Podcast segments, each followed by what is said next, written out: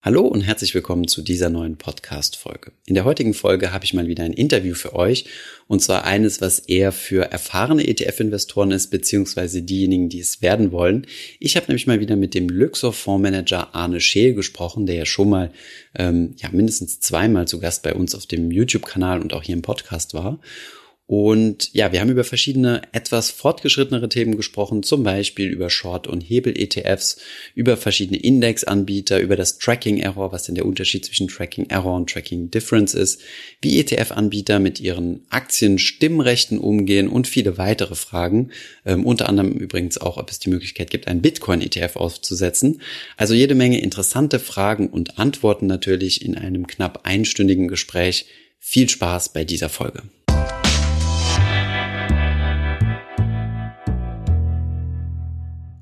Heute haben wir wieder einen Gast, den ihr vielleicht schon kennt, und zwar ETF-Fondsmanager Arne Scheel. Letztes Mal warst du bei uns gewesen in Berlin und jetzt hast du uns nach Frankfurt eingeladen. Deswegen sind wir hier im wievielten? 28. Stock? 24. 24. Stock. Äh, haben eine super Aussicht, dafür ein bisschen Baugeräusche. Ich hoffe, man hört sie nicht so sehr. Danke für euren Besuch. Ja, es war ähm, nicht so einfach mit diesen ganzen Corona-Maßnahmen, aber wir haben es hingekriegt äh, mit Sicherheitsabstand und allem, was man braucht dass wir heute nochmal tiefer in das Thema ETFs einsteigen können. Wir haben einige fachliche Fragen vorbereitet, die du uns hoffentlich beantworten kannst. Sehr gerne. Sehr gut. Ich wollte direkt mal einsteigen mit ein bisschen was ähm, komplexerem und zwar dem Thema Short- und Leverage-ETFs. Ja, weil gerade in der Vergangenheit wurden wir ja viel dazu gefragt, ähm, wie kann ich denn jetzt von fallenden Kursen profitieren? Ja. Ähm, ist jetzt keine Anlageempfehlung, sollte man nicht unbedingt machen. Inwiefern eignen sich ETFs, um Short-Positionen aufzubauen, also sprich von fallenden Kursen zu profitieren? Also wie du schon sagst, du hast recht, es sind definitiv Spezialprodukte. Mhm. Ähm, und was man wissen sollte, ist, dass diese Indizes, die hinter den ETFs stecken, ähm, immer von Tag zu Tag funktionieren. Warum funktionieren sie von Tag zu Tag? Weil man eben immer gleichbleibend ähm, von fallenden Kursen profitieren will. Und das bedeutet, man will von Tag zu Tag immer sozusagen die positive Entwicklung des Index dann ins Negative ziehen. Also ein mathematisch ausgedrückt ein Mal minus eins. Mhm. Und wenn man das nicht von Tag zu Tag machen würde, sondern sich das über mehrere Zeiträume, also mehrere Tage, größere Zeiträume hinweg anschaut, würde man eben nicht mehr genau dieses minus eins haben, sondern man würde in ein Produkt investieren, wo man gar nicht weiß, wie reagiert es eigentlich ähm, auf den jetzt zum Beispiel auf die Wertentwicklung. genau auf die Wertentwicklung des Originalindex. Okay. Das heißt, du hast, ich habe zum Beispiel einen DAX Short, das heißt, der DAX macht an einem Tag plus zwei Prozent und dann macht ihr das irgendwie, wie sagst du mir dann gleich, äh, dass, es, dass er quasi minus zwei Prozent macht? Genau, also erstmal, der, wie du schon sagst, der DAX macht plus zwei Prozent. Der ETF, der Short DAX ETF, bezieht sich dann aber auf den Short DAX Index. Mhm. Das heißt, der wird also ganz offiziell von der deutschen Börse berechnet. Ah, und zum Beispiel jetzt der für ETFs übliche Short DAX mal minus eins macht eben genau das, was der DAX im Positiven macht, macht ähm, der ETF dann im Minus, beziehungsweise wenn der ETF, äh, wenn der Original DAX runtergeht, macht das dann eben der Short DAX Index im Positiven. Okay. Und wie macht ihr das dann konkret? Also welche, welche Finanzprodukte nutzt ihr dann? Weil ihr könnt ja nicht einfach die Aktien kaufen. Genau. Also so ein Produkt kann man eben nicht voll replizierend oder physisch replizierend machen. Man kann also nicht in einem, in einem europäischen normalen Publikumsfonds einfach short gehen, dass man sagt, ich verkaufe jetzt hier ein paar Bayer-Aktien und da ein paar Telekom-Aktien, mhm. sondern man muss so einen ähm, Fonds dann synthetisch darstellen. Mhm. Das heißt, das ist also die Swap-basierte Variante. Das heißt, man muss ähm, ein Tauschgeschäft machen, wo man mit einer Bank ähm, festlegt, es wird eben der Index Short DAX abgebildet und nicht der Index MSCI World oder DAX oder S&P 500. Okay. Und könnt ihr auch eigene Short-Positionen, also sprich ähm, Leerverkäufe tätigen? Also dass ihr zum Beispiel jeden Tag sagt, ich nehme jetzt zum Beispiel Bayer, Allianz, was auch immer und äh, tätige einen Leerverkauf und close die Position zum Tagesende wieder? Nee, der Fonds darf das nicht. Der Fonds darf nicht eine, eine Leerposition eingehen. Deswegen ist die einzige Möglichkeit, wie man ein Short-Produkt eben hinbekommen kann, indem man es eben über die Swap-Variante, über die synthetische Abbildung macht. Ah, okay. Ähm, und welche Banken machen sowas? Also läuft das dann mit Banken und wie sichern die sich quasi ab? Weil im Endeffekt gibt ja das Risiko quasi nur weiter. Genau, richtig. Ähm, mit wem macht man das? Man macht es mit internationalen Großbanken, die, die so etwas anbieten. Mhm. Ähm, wir schreiben regelmäßig bei, bei Luxor aus, Das heißt, ähm, dann haben wir sozusagen immer den besten Preis, der gerade im Markt verfügbar ist. Und was macht ähm, die Bank im Hintergrund? Die Bank im Hintergrund verkauft entweder die Aktien short, das kann sie als Bank tun, oder noch viel wahrscheinlicher, sie verkauft einen Future-Kontrakt. Ein Future-Kontrakt ist ein Terminkontrakt, der sich auf den gesamten DAX-Index bezieht. Das heißt, dann hat man sozusagen ein Paket, was man en bloc dann leer verkauft, short geht und muss nicht die einzelnen Aktien anfassen. Aber das ist wirtschaftlich gesehen ist es dasselbe, ob man alle einzelnen Aktien leer verkaufen würde in der richtigen Gewichtung oder ob man einen Future-Kontrakt leer geht. Mhm, äh, okay, verstehe. Und macht es nicht mehr Sinn, als Anleger direkt in den Future-Kontrakt zu gehen? Dann gehe ich nämlich einmal in die Fondsgesellschaft und einmal, einmal die Bank. Genau, das kann man, kann man tun, aber die Hürden für einen Privatanleger sind sehr groß. Mhm. Ähm, A sind es, wie soll ich sagen, Bürokratiehürden. Man muss dafür extra sogenannte Options in Future Depots anlegen und auch die entsprechenden ähm, dazugehörigen Verrechnungskonten. Mhm. Das ist aber noch nicht mal das Schlimmste, sondern das Schlimmste ist eigentlich die Losgröße. Mhm. Ähm, ein, ein Future auf den DAX ist sehr schwer, sehr teuer. Hunderttausender äh, Stückelung. Ja, genau. Ich bin mir gerade nicht ganz sicher, ob es 100 oder 250.000 sogar ist. Das heißt, also wenn man also dann von so einer sozusagen sozusagen kleinsten handelbaren Einheit redet, dann würde es bedeuten, dass man, wenn man einen Future-Kontrakt verkauft, mhm. auf einmal sehr viel Geld haben müsste. Mhm. Ähm, weil man natürlich auch ähm, eine Sicherheitsleistung hinterlegen genau, muss. Genau, die Sicherheitsleistung hinterlegen muss, dass es eben, wenn diese Short-Position wieder geschlossen wird ähm, und man nicht genug Sicherheitsleistung hat, ähm, dann würde es automatisch passieren. Naja, okay. Und ähm, das bedeutet also, anders als jetzt bei klassischen ETFs, also Long-ETFs quasi, ist das Investieren in Short-ETFs eher kurzfristig gedacht, weil du ja nicht genau so die negative Wertentwicklung abbildest. Seht, seht ihr das auch? Also in eurem Fondsvermögen wechselt das quasi wöchentlich oder wie ist da so der Durchlauf? Jetzt verglichen mal mit einem normalen Welt-ETF. Naja, wir können ganz klar sagen, der normale Long-Only-ETF hat eine Haltedauer bei den meisten Privatkunden von einigen Jahren. Mhm. Ähm, wie du schon sagst, die, die Short-Produkte, aber auch die gehebelten Leverage-Produkte sind kurz- oder mittelfristige Produkte.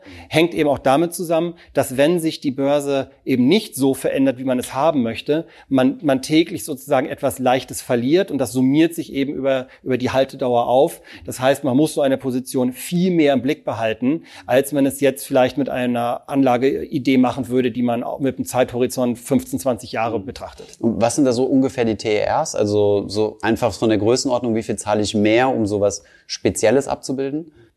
Ich würde sagen, was, wo liegen sie ungefähr? Ungefähr bei 0,2 Prozent, 0,3 Prozent PA. Also jetzt auch nicht wahnsinnig teuer, aber es sind jetzt auch nicht eben diese Brot- und Butterindizes, wo man vielleicht mit 0,1 Prozent oder 0,12 Prozent unterwegs ist. Mm, okay, interessant. Und kannst du noch mal diese, diese Vaterabhängigkeitssache erklären? Also warum kriegt das, kriege ich das als Short-ETF nicht hin? Also zum Beispiel auf einen drei Monats Zeitraum genau die negative oder die inverse Rendite von meinem Index zu machen. Genau, das klappt auf täglicher Basis, aber sobald man länger als einen Tag geht, kommt es zu Abweichen. Wodurch kommt es? Es ist eine rein mathematische ähm, Sache, die dahinter passiert. Ähm, wenn du jetzt davon ausgehst, du bewegst dich um fünf Prozent von 100, dann sind es eben fünf mhm. in absoluten Zahlen ausgedrückt. Ja. Wenn du jetzt aber von 105 ausgehst, dann sind fünf Prozent eben leicht mehr als fünf. Mhm. Und da siehst du schon, dass wenn es also hochgeht, würdest du fünf gewinnen, aber wenn es runtergeht, verlierst du leicht mehr als fünf. Mhm. Und das auf mehrere Tage aufgeschaukelt, ähm, kriegst du dann auf jeden Tag sozusagen ein bisschen was, was du verlierst. Mhm. Aber das Produkt muss eben so funktionieren, weil ansonsten hättest du nicht diese tägliche Sicherheit, dass du täglich immer genau auf der entgegengesetzten Position bist, ähm, wie der DAX dann im, im Normalfall ist. Und es gibt gar keine Produkte, die sagen, okay, wir wollen nicht täglich abbilden, sondern wöchentlich oder monatlich. Äh, dann kommst du in die, in die Optionen rein. Hm, okay. Also dann bist du in der Zertifikatewelt, bei den Optionsscheinen. Ähm, da kannst du so etwas machen, aber dafür kommen dann andere Faktoren rein. Da kommt dann ein Zeitwert rein. Ähm, das macht es dann nochmal um eine Dimension komplexer. Ich glaube, bei diesen, bei den Short-Indizes, man weiß, dass man täglich genau ist. Man weiß auch, dass es wenn die Börse sich immer so hin und her bewegt, also ich nenne es Schaukelbörse, ähm, dass da jeden Tag ein bisschen was dann abgeknabbert wird. Das ist aber nichts, was wir als Kosten haben, sondern es ist pur dieser mathematische Effekt. Und man muss es einfach im Blick behalten und man darf einfach so ein Produkt nicht als Langfristinvestment oder wahrscheinlich sogar als Mittelfristinvestment sehen, sondern nur kurzfristig, um Situationen abzusichern. Das heißt, äh, mein Gewinnprofil ist eigentlich asymmetrisch, weil ich noch, also weil ich tendenziell immer ein bisschen was verliere, wenn gar nichts passiert. Richtig? Oder habe ich das falsch verstanden? Dieses klein bisschen Verlieren findet nur dann statt, wenn du sozusagen eine Schaukelbörse hast. Genau. Wenn du natürlich einen klaren ähm, Runtertrend hast, dann funktioniert es so, wie du, wie du willst. Wahrscheinlich nicht auf die letzte Nachkommastelle genau richtig. Ähm, aber man muss einfach wissen, dass über einen Drei-Monats-Horizont, wie du ihn eben nanntest, man auf jeden Fall eine Abweichung haben wird. Und diese Abweichung hängt davon ab, wie stark hat sich der, der Original-DAX-Index in unserem Beispiel in der Zwischenzeit bewegt. Wie hat er sich viel bewegt?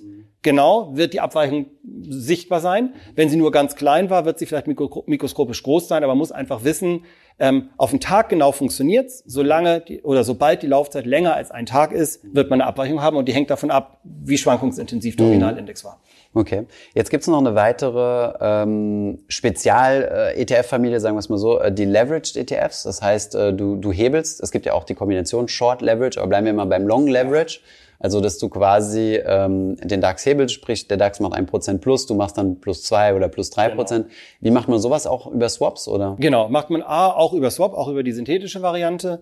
Ähm, und B ist der Effekt eigentlich genau der gleiche, ähm, wie du ihn von den Short-ETFs kennst. Ähm, wenn es gegen dich läuft, verlierst du leicht mehr. Ähm, und die meisten Kunden, die so etwas kaufen, machen es sehr kurzfristig und es geht darum, dass man einfach wenig Kapitaleinsatz hat. Mhm. Aber auch hier keinesfalls etwas für, für längere Anlagehorizonte. Mhm. Und in seltensten Fällen auch für Privatanleger. Ja, man Dürft muss genau wissen, was man tut. Darfst du diesen Leverage auch selbst abbilden als Fonds oder auch nicht? Also du darfst keinen Kredit aufnehmen und dann mit ähm, geliehenem Geld quasi in Aktien investieren. Oder ginge das? Die Kreditaufnahme für, für einen europäischen USITS-Fonds ist begrenzt. Man würde es wahrscheinlich gerade hinkriegen, es dann auch physisch zu tun. Der Aufwand ist allerdings sehr groß, dass ich also keinen gehebelten Fonds kenne, ähm, der das wirklich in der physischen Variante macht, sondern da ist es mit der Swap-Variante dann erheblich einfacher. Okay. Was man auch noch wissen sollte, ist, ähm, wo man auch sozusagen die Unterscheidung zwischen Zertifikat und Fonds machen kann. Ein Fonds darf maximal zweifach gehebelt sein. Hm, okay. Ein Zertifikat kann auch 10, 20, 30, 50-fach gehebelt sein. Aber sobald man etwas hat, was einen Hebel von größer 2 hat, kann es kein Fonds mehr sein. Ah ja, okay, interessant.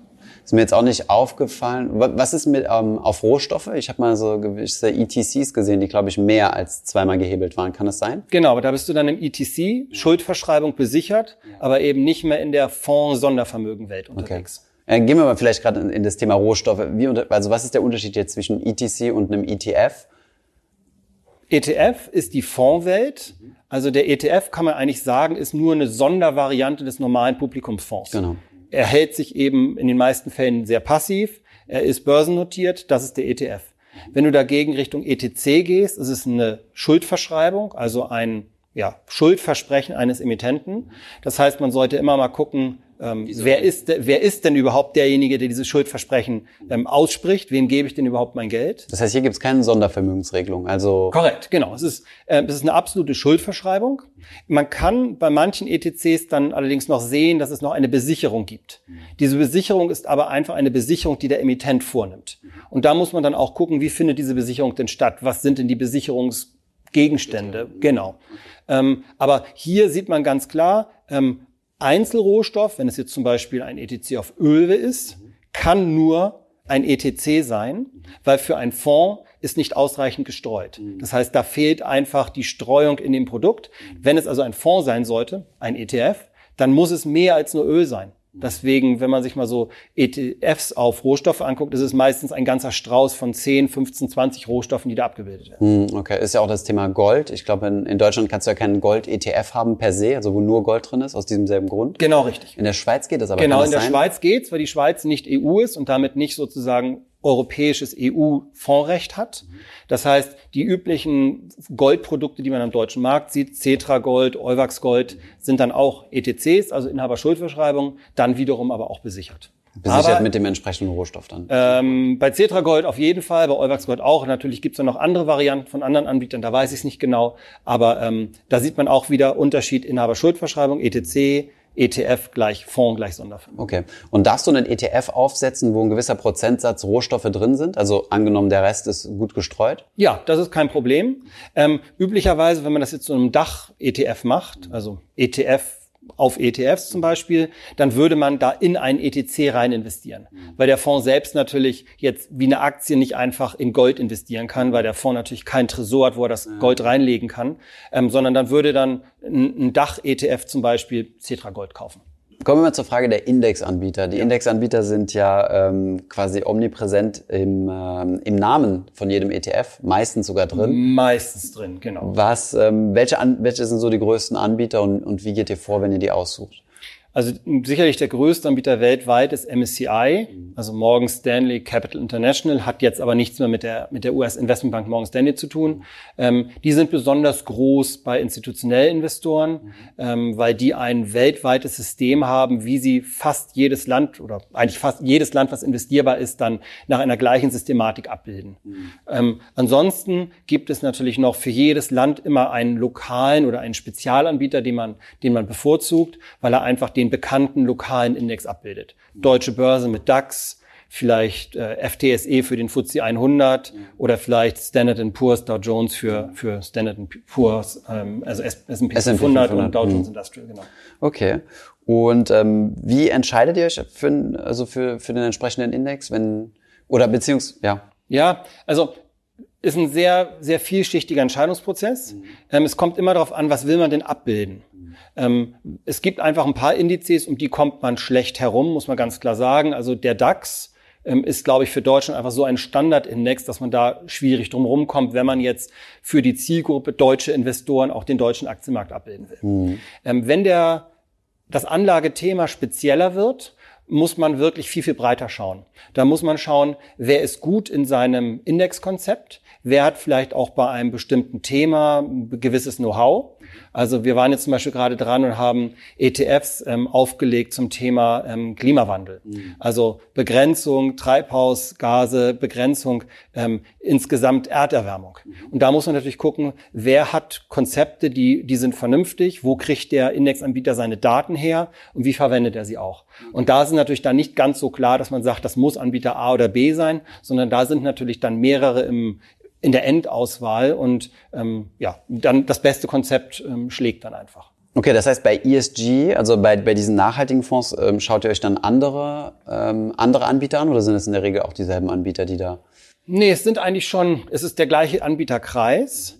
Ähm, und dann kommt es wieder darauf an, was will man denn mit ESG im Konkreten machen. Will man jetzt den DAX haben, dann liegt der DAX 50 ESG sehr nahe. Der kommt dann eben auch aus der DAX-Familie und kommt von der deutschen Börse. Wenn man jetzt ESG vielleicht weltweit Industrieländer machen will, dann ist der MSCI World wahrscheinlich der Klassiker auf der, nennen wir es mal, konventionellen Seite und ist wahrscheinlich dann auch der MSCI World ESG oder ESG Screens oder SRI dann auf der, auf der, auf der Nachhaltigkeitsseite, ja, die naheliegendste Lösung. Könntet ihr euch eigentlich auch als Fondsgesellschaft einen eigenen Index bauen, den ihr dann quasi selbst, äh, selbst nach nachbildet? Also dass ihr quasi sagt, das hier sind unsere Regeln, das ist unser Index und den bilden wir jetzt auch direkt nach? Also ja, kann man. Der Regulator, sprich die Aufsichtsbehörde, macht es einem aber nicht besonders schmackhaft. Okay. Das heißt also, man sieht ganz klar in letzter Zeit einen Trend von selbstgerechneten Indizes weg mhm. hin zu komplett externen Indexanbietern. Mhm. Und diesen Trend ähm, sind wir auch mitgegangen, weil wir der, der, der, der Regulator, die Aufsichtsbehörde möchte einfach, dass da eine klare Aufgabenteilung ähm, entsteht und dass da auch keine Interessenskonflikte auftauchen. Genau.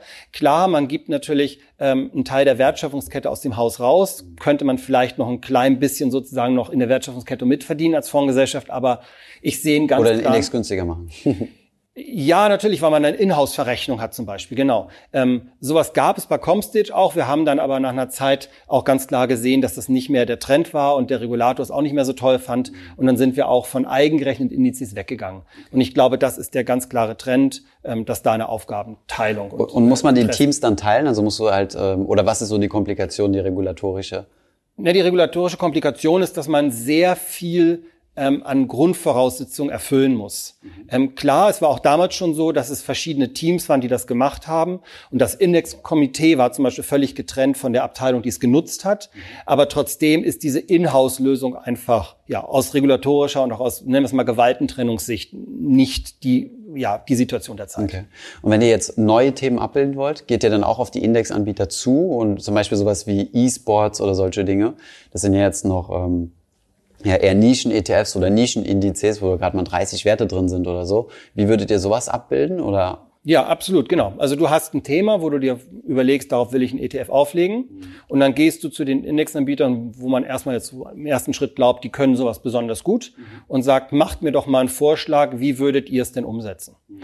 Was ganz wichtig ist, wenn man seine Indexanbieter auswählt, ist, dass sie natürlich ein solides Grundgerüst da haben. Was ist ganz wichtig? Sie müssen die Dividenden richtig berücksichtigen. Sie müssen sämtliche Kapitalmaßnahmen, Aktiensplits, äh, Delistings, Neuaufnahmen, also alles, was, was während der Laufzeit des Index passieren kann, müssen sie einfach sauber abbilden. Mhm. Das ist eine Grundvoraussetzung. Das tun auch alle Großen.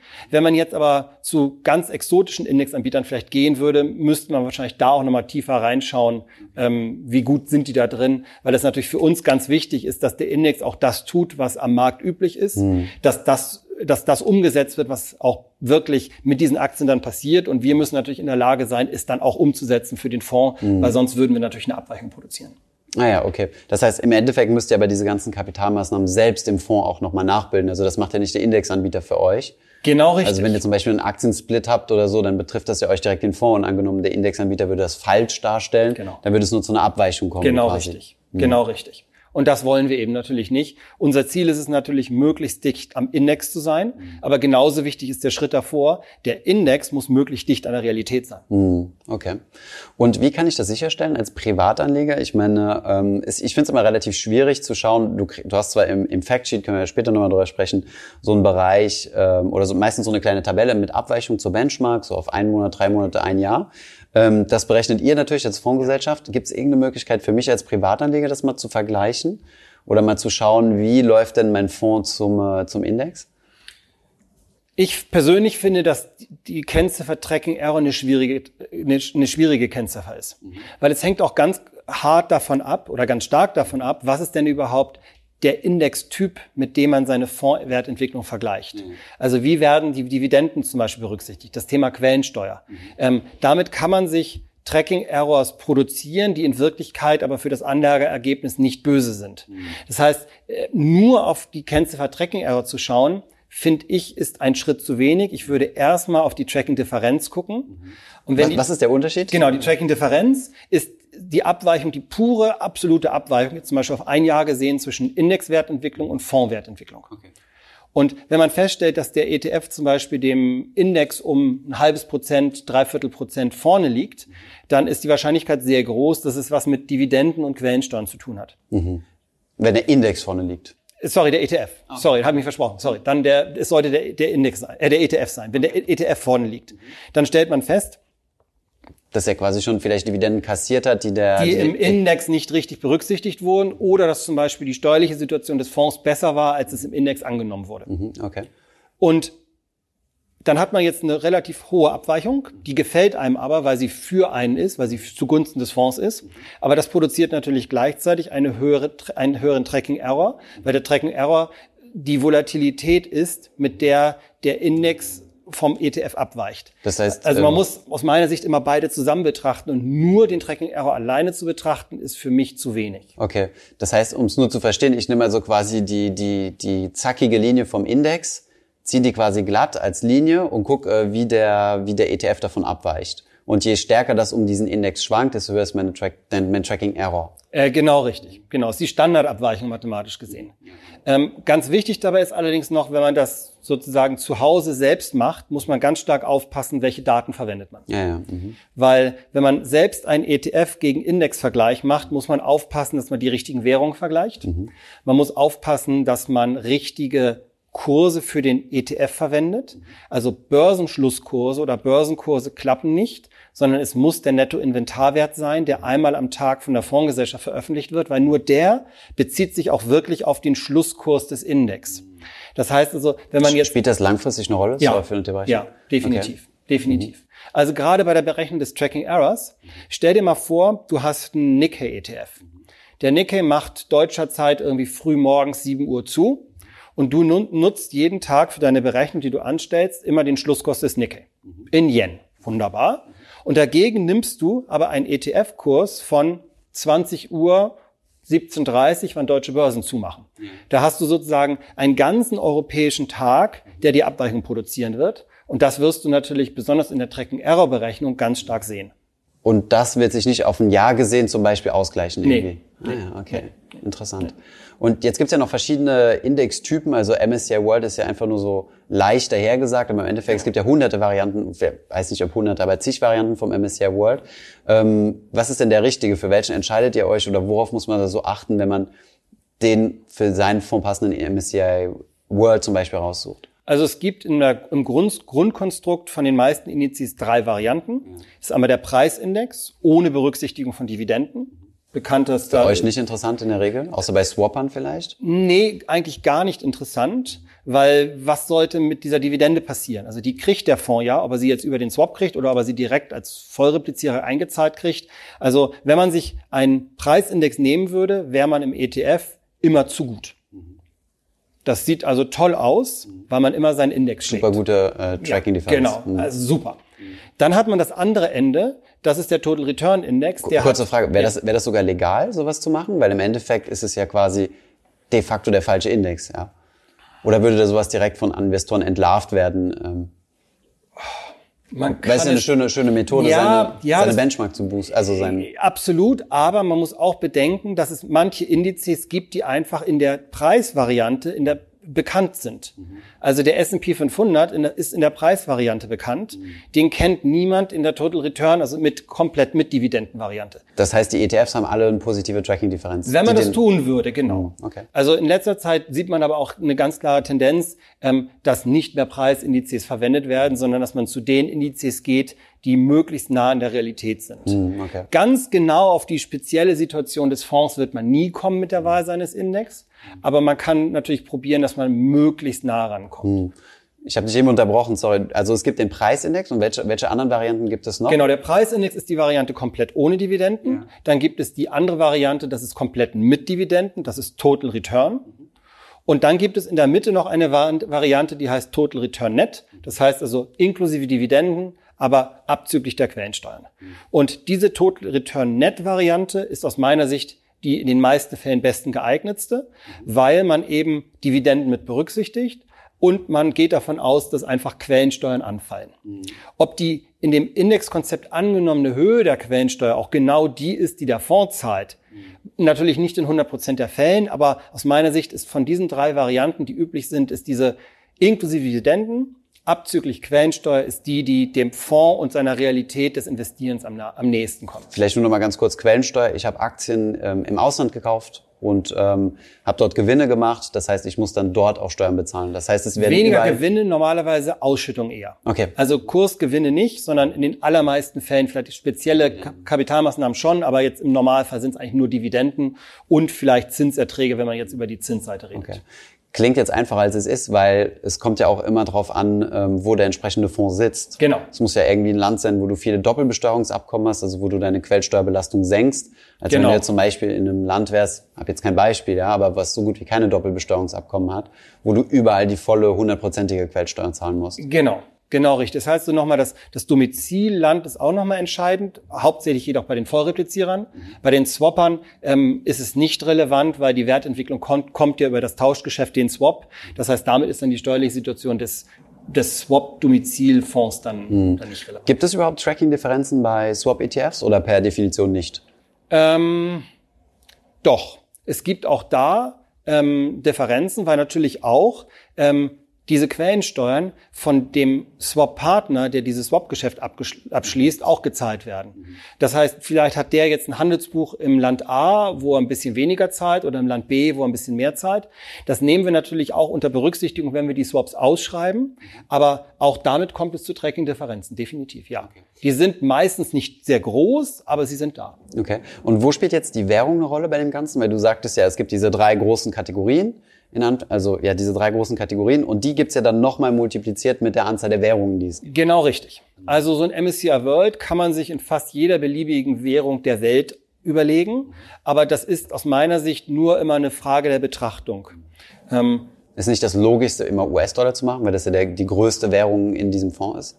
So sieht es sicherlich MSCI World weil sie natürlich auch als amerikanischer Indexanbieter eine starke US-Brille aufhaben. Andererseits könntest du auch sagen, aus europäischer Sicht könnte man die Euro-Währung verwenden.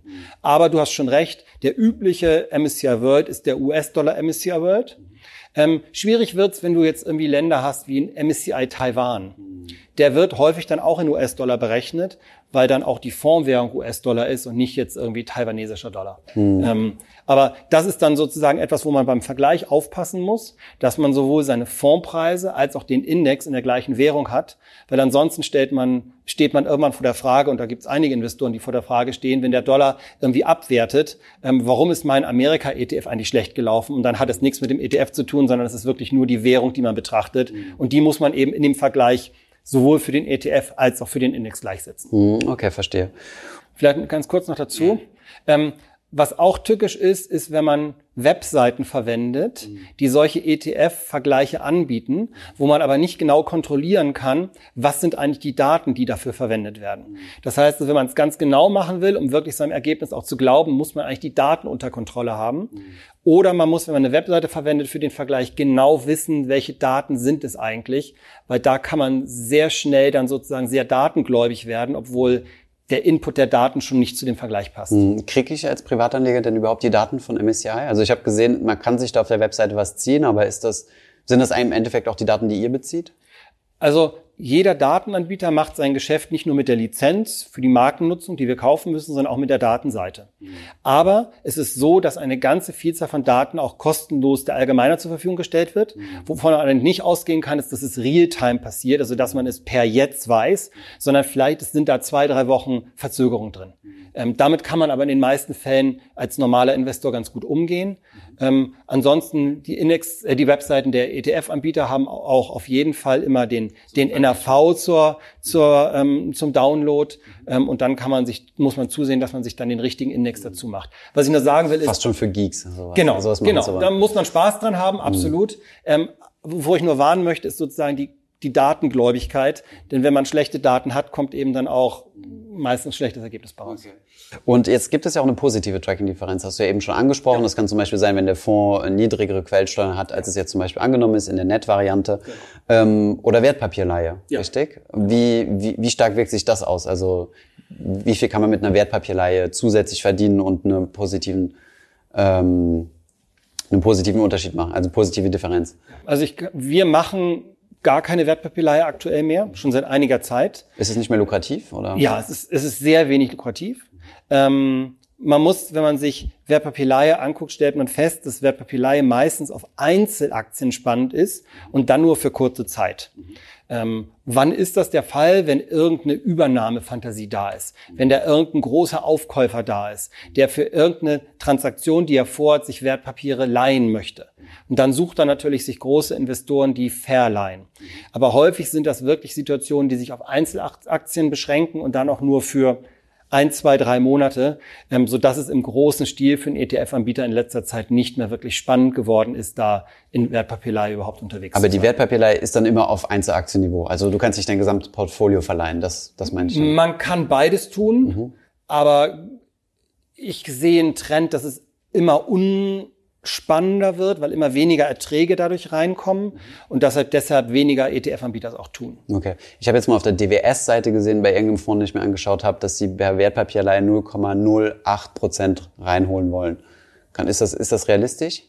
Hängt davon Oder war das 0,008? Das weiß ich jetzt nicht. Es hängt davon ab, wie exotisch der Fonds wirklich ist. Mhm. Also man kann eigentlich das sagen... Das war weltweit gestreuter. Halte ich fast schon für ein bisschen sportlich. Also wenn dann 0,008, ich glaube, muss ich Genau, also ähm, je standardmäßiger eine Aktie ist, ähm, desto unlukrativer ist das eigentlich, eine Wertpapierleihe zu betreiben. Je exotischer es ist, desto spannender kann es sein. Ähm, weil dann einfach weniger Aktien unterwegs sind und dann sind natürlich auch die Entleihungsgebühren, die jemand bereit ist zu Das heißt, bei Small- oder Micro-Cap-Fonds wird sich dann schon eher lohnen oder so Branchen oder so ganz genau, spezifische Länder. Ja, genau, aber das ist eben sehr situationsabhängig. Also auf, auf dem DAX oder auf dem MSCI World halte ich es derzeit für nicht wirklich lukrativ und dann macht der Aufwand, steht auch im Keimverhältnis zu den Erträgen beziehungsweise zu dem möglichen Risiko, was man dadurch dann eingeht. Mhm, okay. Jetzt habe ich noch eine Frage, wo wir schon mal äh, separat drüber gesprochen haben, also unabhängig äh, von, äh, ähm, ja, von, äh, von einem Interview, und zwar das Thema Voting Rights. Also es ist ja häufig, häufig eine, eine Kritik an ETFs, dass gesagt wird, naja, als äh, ETF-Investor komme ich ja nicht meinen Aktionärspflichten nach und, und, und wähle nicht, ja, oder beziehungsweise gehe nicht auf die Hauptversammlung und nutze dort mein, mein, mein Stimmrecht. Das war das richtige Wort. Das stimmt aber nicht. Äh, Genau, und da- daher, daher meine Frage, ähm, wie macht ihr das mit, äh, mit den Stimmrechten, die ihr habt? Wie vertretet ihr da quasi die Interessen eurer Investoren?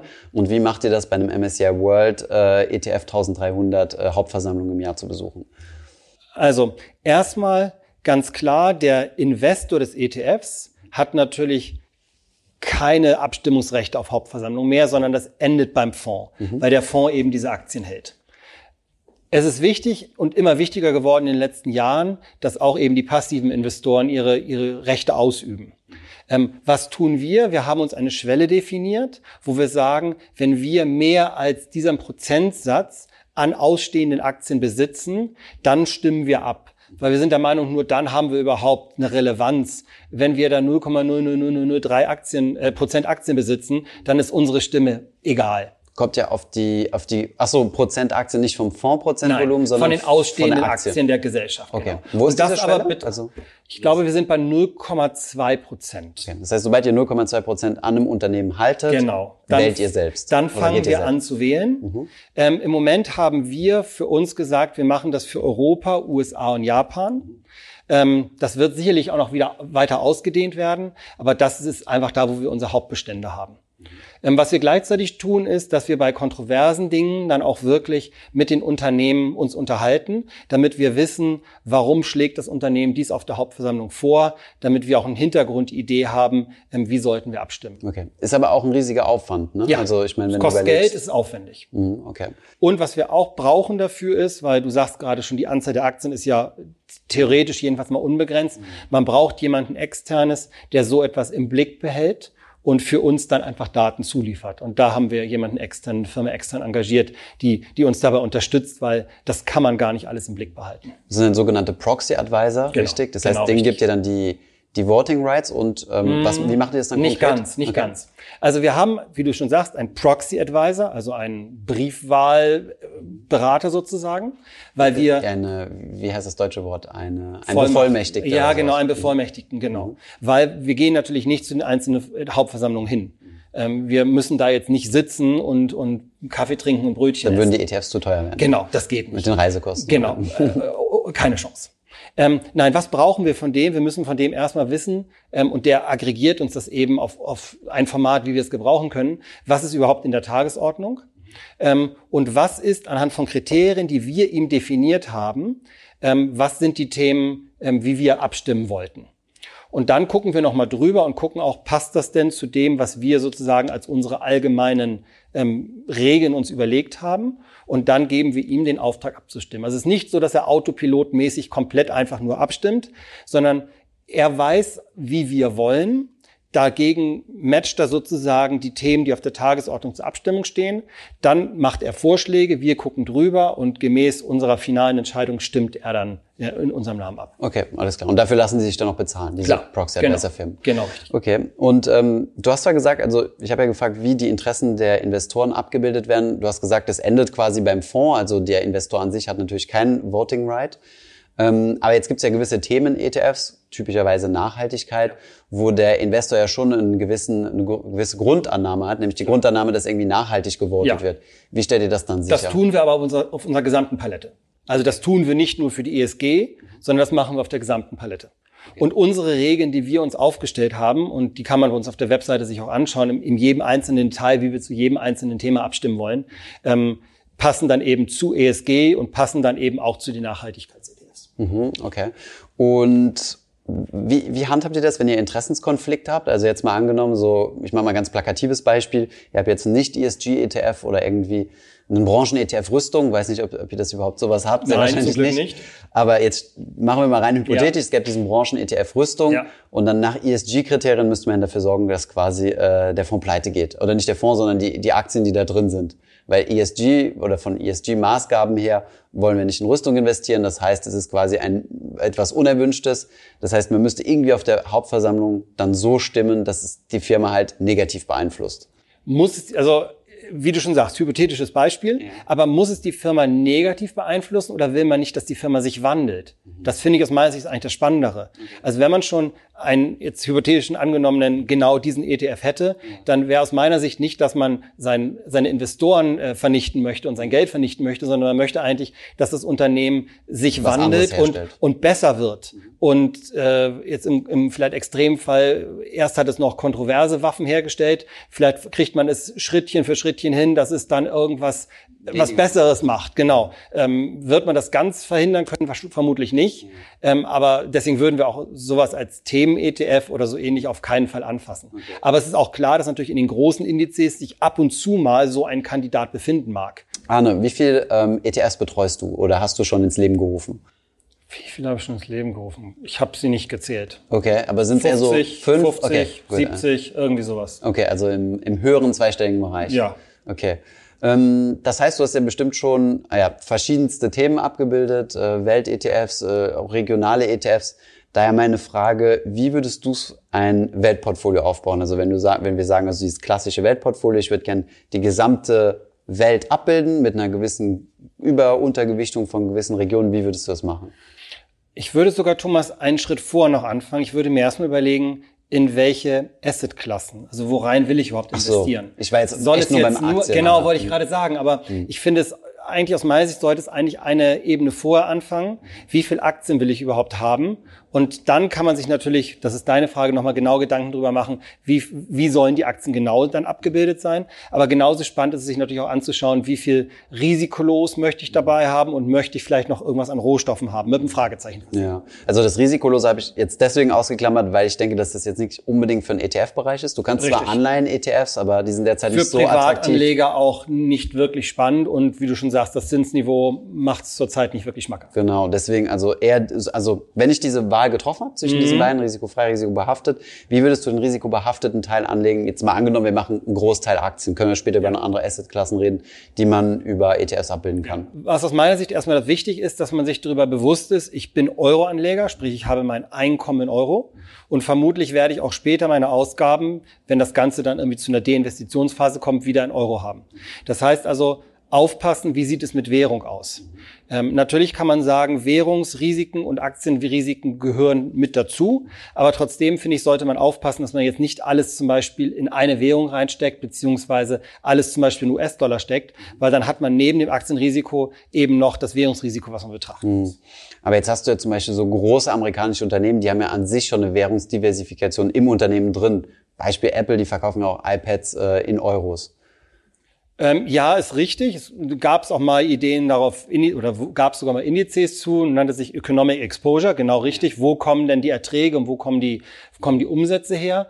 Ähm, aber trotzdem wird natürlich die Aktie immer noch von Apple jetzt in Dollar gehandelt. Mhm. Und natürlich kannst du jetzt sagen, das Wohl oder das Weh der Firma Apple hat auch was mit Wechselkursen zu tun, richtig. Aber trotzdem bin ich schon der Meinung, dass ähm, original jetzt erstmal der US-Dollar für eine Apple überwiegt, selbst wenn sie jetzt in Südamerika irgendwelche ähm, iPhone-Verkäufe macht. Hm, okay.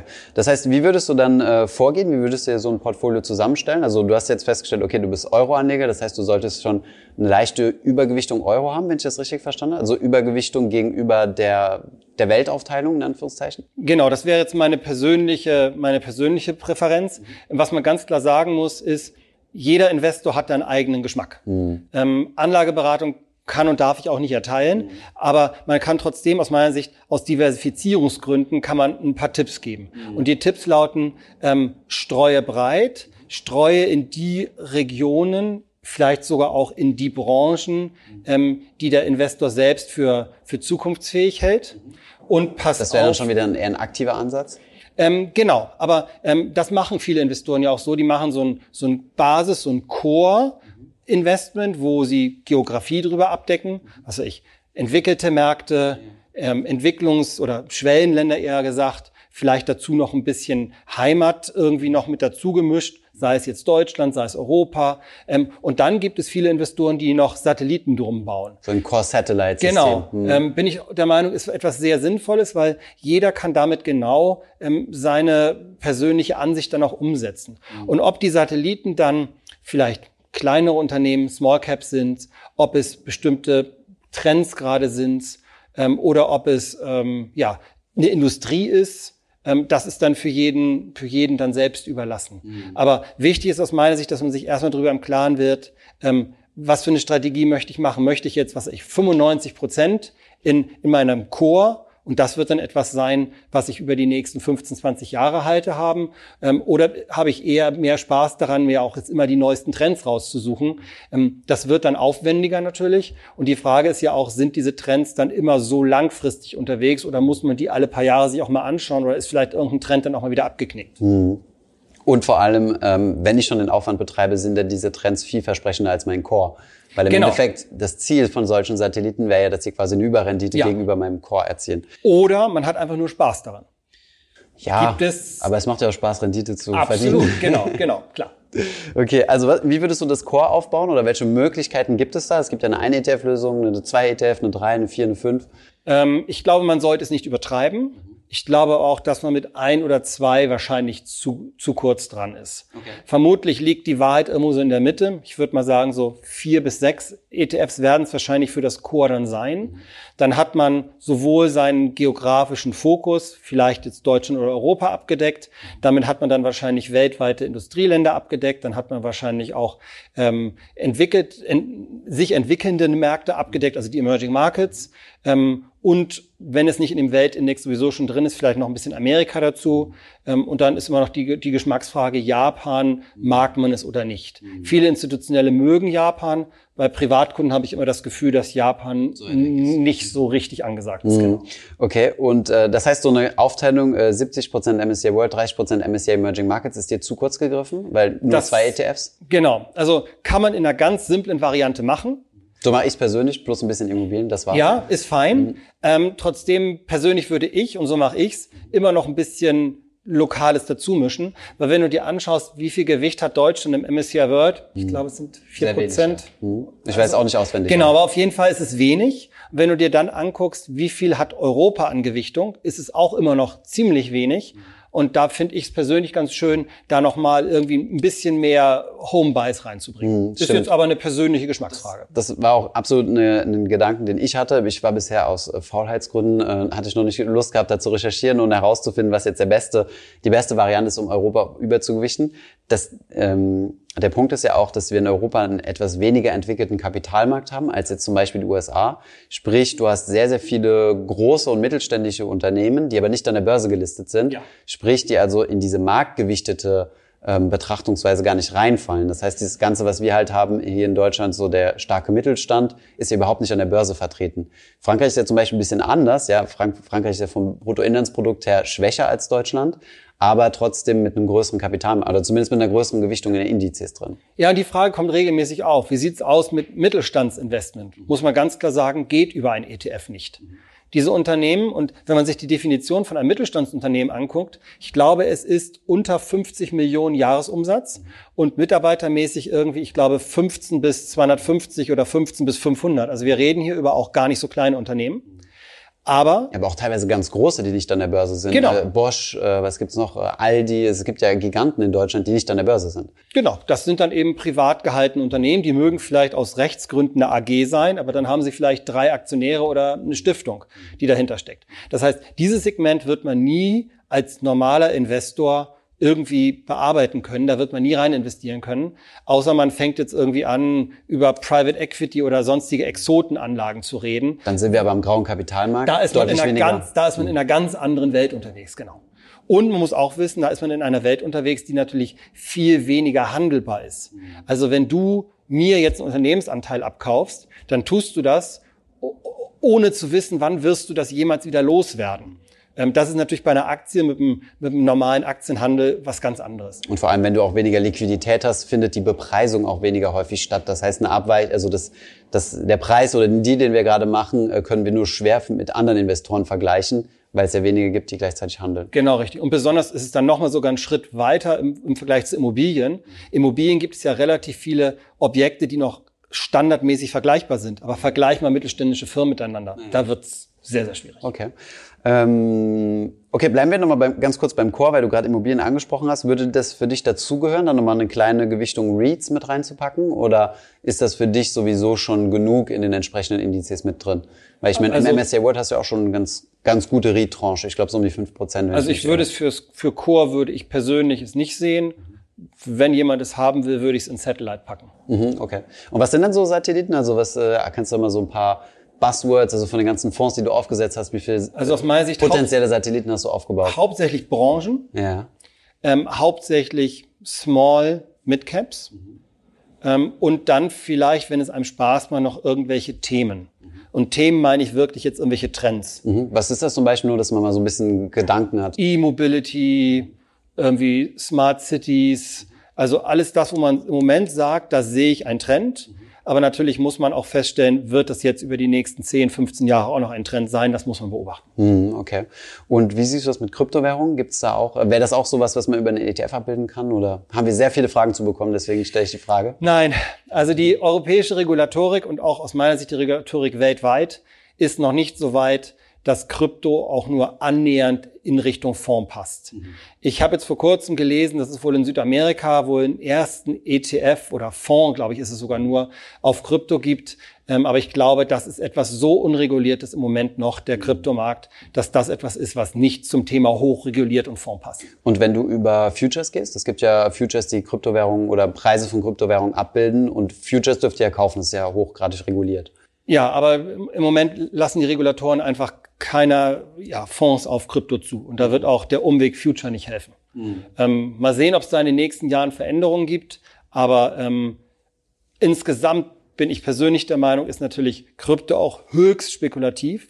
Und dann ist die Frage, passt höchst spekulativ zu eigentlich sehr sicherheitsbehaftet Sondervermögen Fonds? Mhm. Da gibt es wahrscheinlich einen Bruch. Okay. Ähm wie sieht es mit Rohstoffen aus? Kommt es in Core, kommt es in Satellite? Ähm, wie, wie, wie bildet man Rohstoffe ab?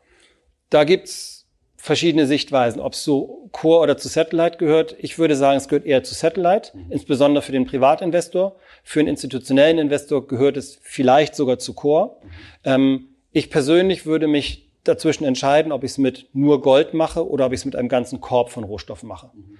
Ähm, ich glaube, die wenigsten Investoren wenn sie jetzt nicht höchst professionell sich mit dem Thema auseinandersetzen, sind in der Lage, sich Einzelrohstoffe auszusuchen und zu sagen, der Natural Gas Future ist gerade im Moment günstig, deswegen muss es Natural Gas sein oder, oder Kupfer ist zurzeit. Mhm. Ähm, deswegen, wenn man das, glaube ich, als, als Langfristanlage nimmt, muss man sowieso ähm, aufpassen, weil natürlich ähm, Rohstoffe bis auf Gold jetzt gesehen, alle eben über Terminkontrakte gehandelt werden. Das hat eben spezielle Konventionen und da muss man zusehen, dass man diese versteht. Ähm, das heißt, für ein Langfristinvestment und ein Privatinvestor sind Rohstoffe wahrscheinlich etwas, wo man sich auch erstmal ein bisschen einlesen sollte, bevor man jetzt sagt, das wird ein zu großer Prozent. Damit keine echten Überrendite rechnen kann, ne? Zumal du auch keine Ausschüttungen hast. Also genau, du hast keine Ausschüttung und du hast das Thema eben Terminkontrakte. Es wird irgendwann der Terminkontrakt, den dein Produkt gerade hat, fällig und dann muss in den nächsten Terminkontrakt gerollt werden, wie es sich nennt. Das heißt, man verkauft den alten, kauft den neuen und da gibt es Preisdifferenzen meistens zwischen und die muss man verstehen und man muss wissen, ähm, wie sie zustande kommen. Das heißt also, wer jetzt basismäßig sich ein Portfolio aufstellen will, würde ich erstmal sagen, Rohstoffe ist sicherlich mal was für Fortgeschrittene, würde ich nicht am Anfang mich gleich mit beschäftigen. Mhm, okay, cool. Jetzt ähm, haben wir unser Portfolio, in der Theorie zumindest. Jetzt äh, logge ich mich bei meinem Broker ein, gucke, ob ich die dort kaufen oder besparen kann. Und jetzt sehe ich mich vor so einem ganzen großen administrativen Auf oder nicht administrativen Aufwand, aber es gibt ziemlich viele ähm, Häkchen, die ich ticken muss, dass ich mhm. dies gelesen habe, dass ich das gelesen habe, dass ich diese PDF gedownloadet habe. Was sind das alles für Dokumente?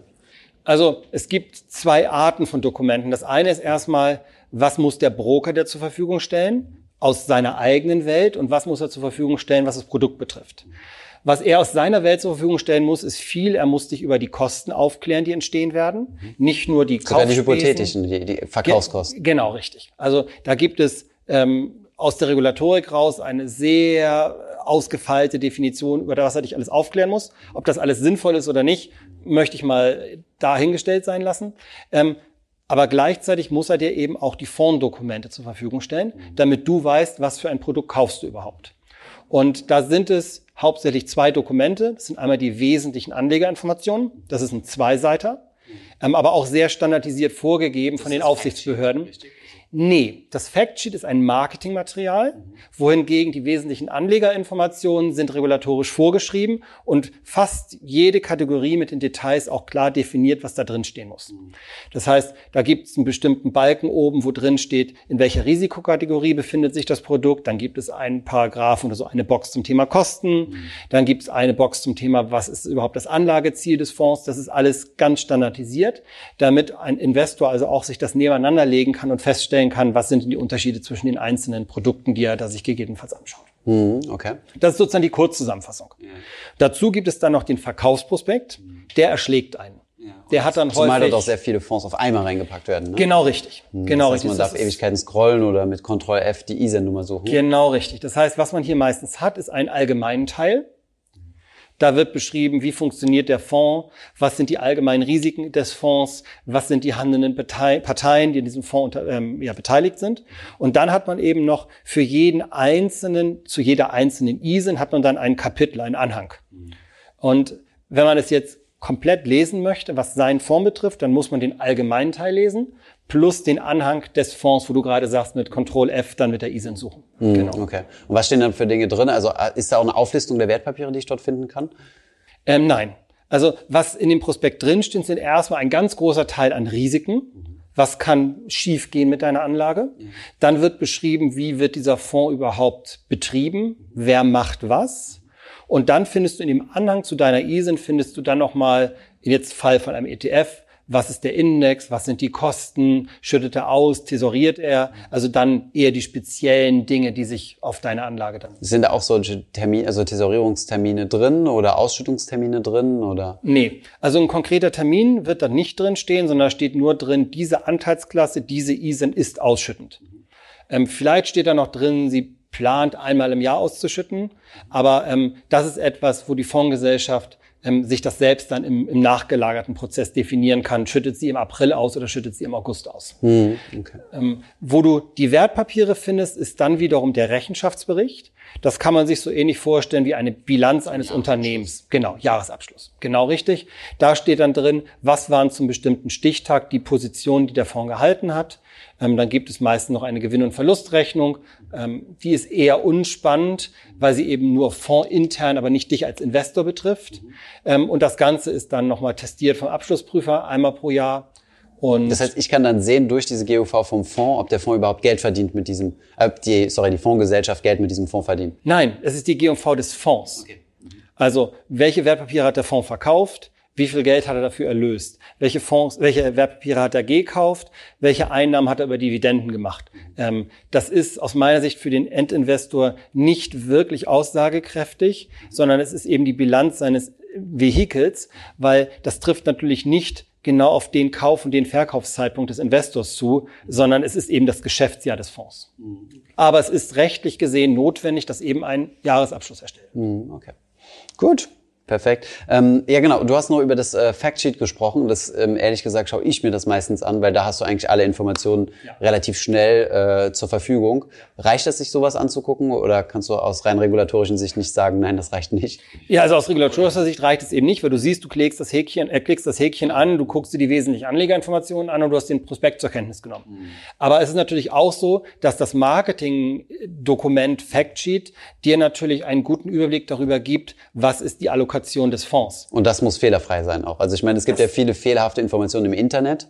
Aber das Factsheet liefert mir halt äh, die es Informationen kommt von der, von der Fondsgesellschaft, es kommt von der Quelle direkt. Wird es in 100 Prozent der Fälle, äh, Fällen fehlerfrei sein? Natürlich nicht, weil überall irgendwie mal Fehler passieren.